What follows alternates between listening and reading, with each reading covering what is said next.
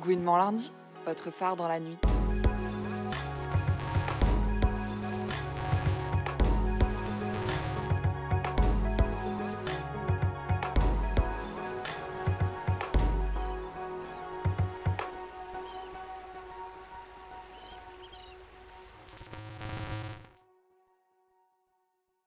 Le prix Utopie est un projet artistique engagé qui s'est donné pour mission de lutter contre les inégalités au sein de l'art contemporain. Un idéal oui, une chimère non. Le prix Utopie, s'il s'affranchit bel et bien des contraintes hétérosexistes de la réalité, s'est fait une place concrète dans le milieu culturel, à Pantin, à Paris et même à Bruxelles. Lancé en 2022, il offre un espace de visibilité et de défense des artistes LGBTQIA, au sein de la création contemporaine en particulier et de la société en général. Gouinement lundi est parti à la rencontre des actrices qui font vivre ce prix. Pour ce troisième épisode, rencontre avec Kianue Tran Kiyu, un, une artiste asio-futuriste non-binaire et transdisciplinaire, lauréat, lauréate de l'édition 2023.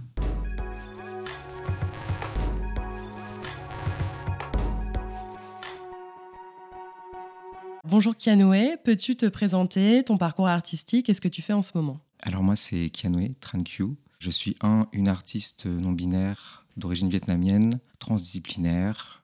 Donc je fais de la photo, euh, j'écris de la prose, de la poésie, j'écris aussi des films que j'espère euh, réaliser un jour. Je fais de la performance, je suis un peu touche à tout. Quelle a été ta formation artistique alors j'aime bien englober un peu tout mon parcours parce que ça, ça dit beaucoup de ce que je fais maintenant, mais j'ai fait d'abord, euh, après le bac, une euh, année de prépa littéraire, donc ça explique aussi un peu euh, mon goût pour la littérature. Après j'ai fait 4 ans de japonais, ensuite un an de lettres et arts, et juste après ça j'ai fait une école de cinéma, donc l'école de Luc Besson à la Cité du Cinéma. Quels sont tes centres d'intérêt, les obsessions, les thèmes récurrents qui reviennent dans ton travail? Alors toutes les formes de révolte, de résistance et de rébellion. Je suis très attaché au surnaturel, les fantômes, les esprits, les forces en circulation dans l'univers. L'idée de réincarnation et des individus qui sont destinés à se croiser et même à se retrouver dans plusieurs vies successives. Le karma, le multivers, euh, voilà tout ça. Je parle beaucoup de violence aussi, de traumatisme intergénérationnel, et de ce fait, je m'intéresse particulièrement aux malédictions et comment les briser. J'ai grandi en étant nourri par une diversité de croyances. Euh, ma mère euh, baignait vraiment dans ça depuis euh, très très très jeune et elle me l'a transmis euh, tout naturellement. Et euh, je dirais qu'aujourd'hui, je m'intéresse particulièrement à la divination en Asie, au taïsement, au rite chamanique, l'astrologie chinoise aussi. Je cherche en fait à me réapproprier un peu tout ça. Je creuse aussi énormément la notion de basculement de la narration. J'aime recentrer l'individualité queer comme moteur du récit et non plus comme une anecdote épisodique. À travers ma propre expérience, je les place dans des positions de leader, de rôle modèle, au sein de systèmes qui sont traditionnellement euh, hétéronormés. J'aime bien l'idée de réécriture, d'inventer ou de réinterpréter des mythes queer. Mon travail, il est gouverné par l'idée de puissance émotive. J'aime beaucoup les larmes. Je trouve ça tellement fort de pleurer. C'est pour moi un statement. L'hypersensibilité, euh, l'accès à ses émotions, c'est quelque chose qu'il faudra célébrer au quotidien et surtout préserver. Tu parles de mythes queer. Est-ce que tu aurais un exemple à donner? J'ai un exemple en particulier euh, qui se rattache plus à mon histoire personnelle, mais euh, ma famille du côté euh, vietnamien porte un traumatisme commun qui est celui de la mort d'un de mes oncles, qui est mort à 16 ans parce qu'il a fui la famille à cause de violences intrafamiliales et il s'est fait recruter de force par les Viet Minh et il est mort quelques mois plus tard dans la forêt, dans le maquis. Et on n'a jamais retrouvé son corps moi, dans ma construction personnelle de personne queer, euh, non binaire, euh, d'une famille vietnamienne, euh, je me suis toujours vu pendant très longtemps comme une exception, comme une, entre guillemets une anomalie au sein vraiment d'un système très hétéronormé. Et au fur et à mesure de mon travail, j'ai commencé à interroger un peu cette place que j'avais dans la famille. Au Vietnam, dans la culture, on a ce qu'on appelle le rite des ancêtres. Donc dans chaque famille, on a un hôtel funéraire. Vous avez des portraits de nos ancêtres à qui on, célèbre les rites sur des, épisodes euh, ponctuels.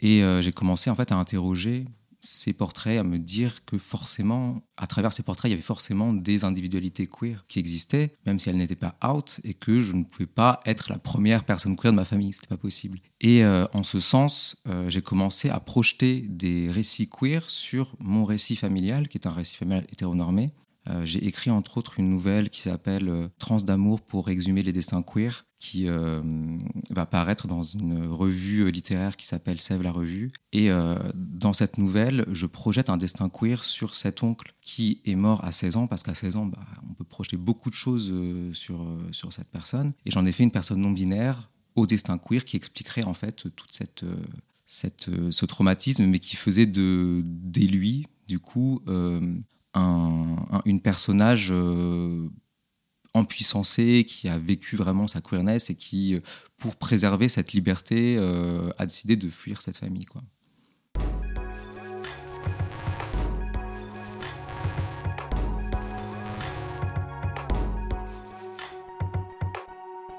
Ma prochaine question est sur ton rapport au monde de l'art contemporain et plus particulièrement à ses aspects institutionnels et commerciaux.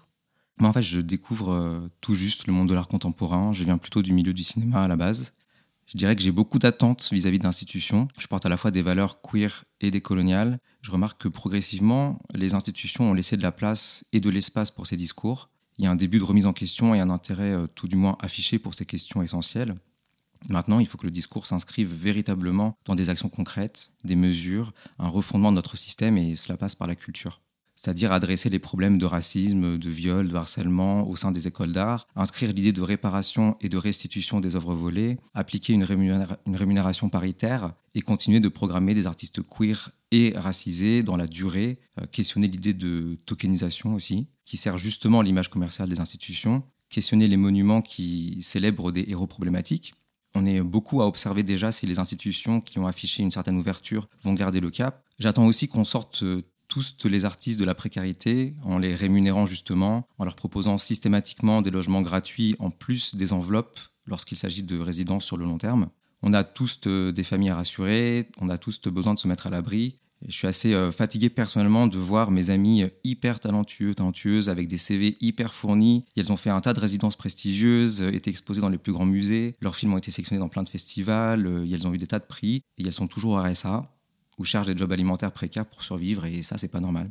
Je trouve aussi que la tarification proposée par certaines institutions, organisations qui ont des moyens conséquents sont souvent ridicules. Souvent les mêmes plaident un manque d'argent, mais ils mettent en place une billetterie juteuse. Euh, les moyens de communication, eux, témoignent d'une bonne enveloppe. La faute, euh, évidemment, en partie au gouvernement qui n'a cessé de réduire les dotations de la culture euh, depuis des années, mais il faut pouvoir mieux rééquilibrer la répartition des financements et respecter les artistes. Sans artistes, il n'y a pas d'événement. Et en tant qu'institution, il y a des dynamiques de domination qui s'opèrent avec les artistes. Il faut en être conscient et rééquilibrer le rapport de force.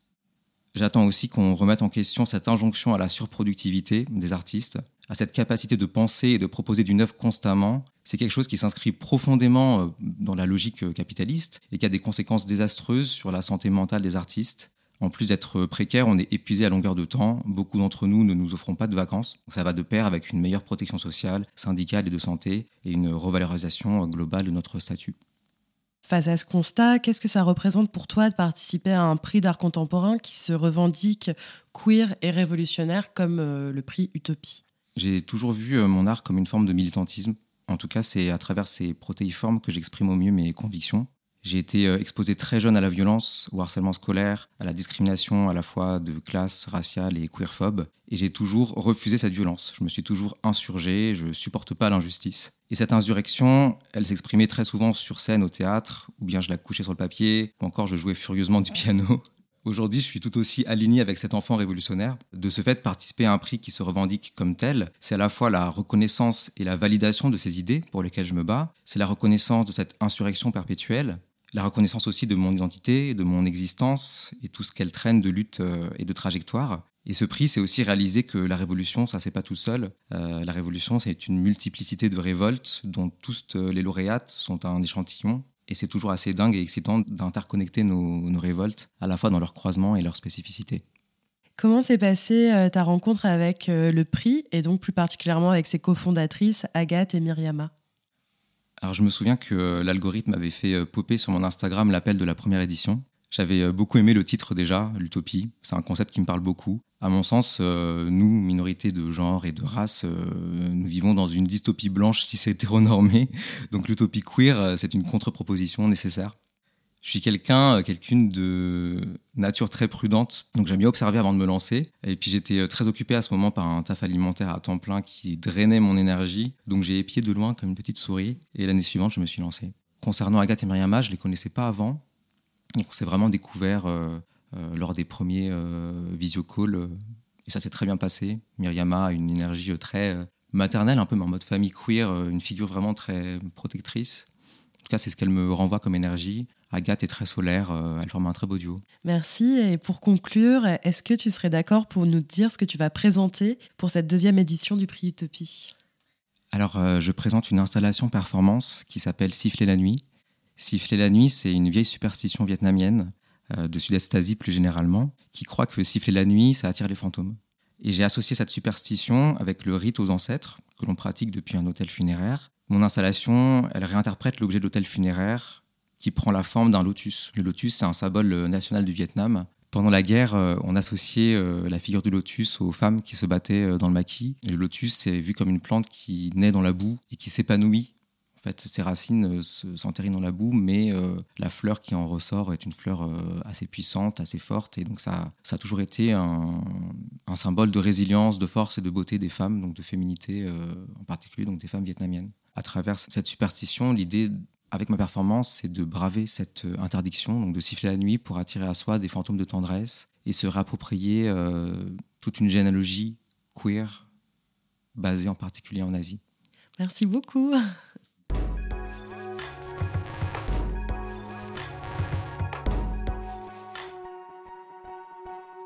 Ce podcast a été conçu par Gouinement Lundi pour le prix Utopie. Les interviews et leur montage ont été réalisés par Juliette Amé. Un grand merci à Agathe Pinet et Myriam Haïtir pour cette belle proposition de collaboration.